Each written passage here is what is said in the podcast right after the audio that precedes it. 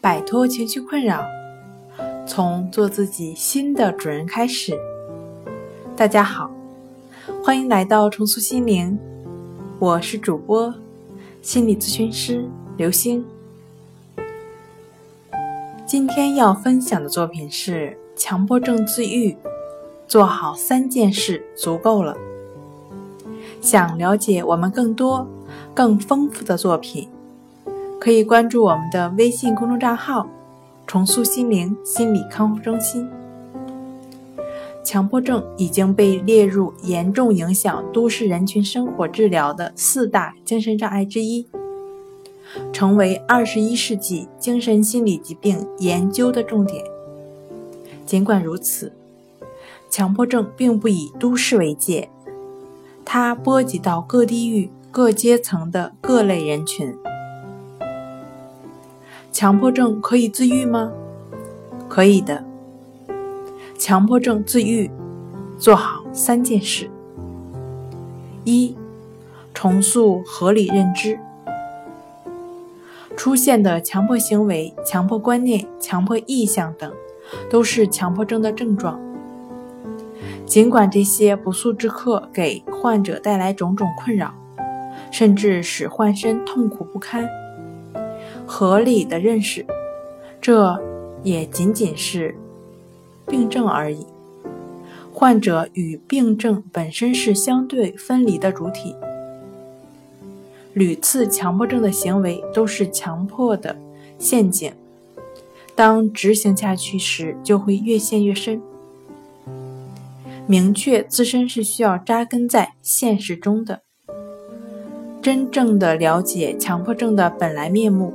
才能与他和平相处中，恢复健康人格，促进自身发展。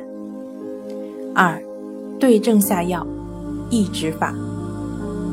强迫症，顽固的病症，抑制法下的他只能是灰飞烟灭。抑制法，它的核心思想是老子倡导的顺其自然，无为而为。抑指法。就是亦是如此的练习，亦是就是的意思，指是不动、不变、停止、平静的意思。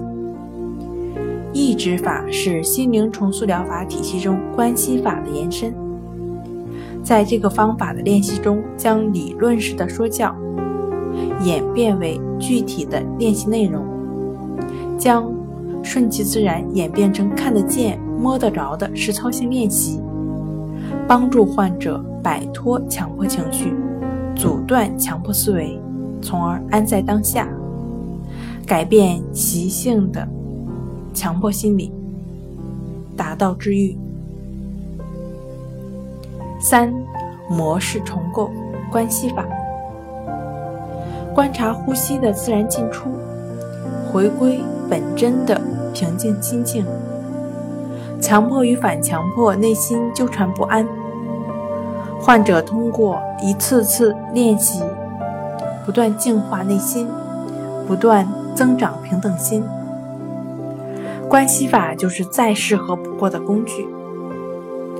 呼吸贯穿人的始终，生命在一呼一吸间舞动，每一刹那的呼吸都反映了我们当下的内心状态。通过观察呼吸的方式，建立情绪的自我平衡能力，也是净化内心的作用。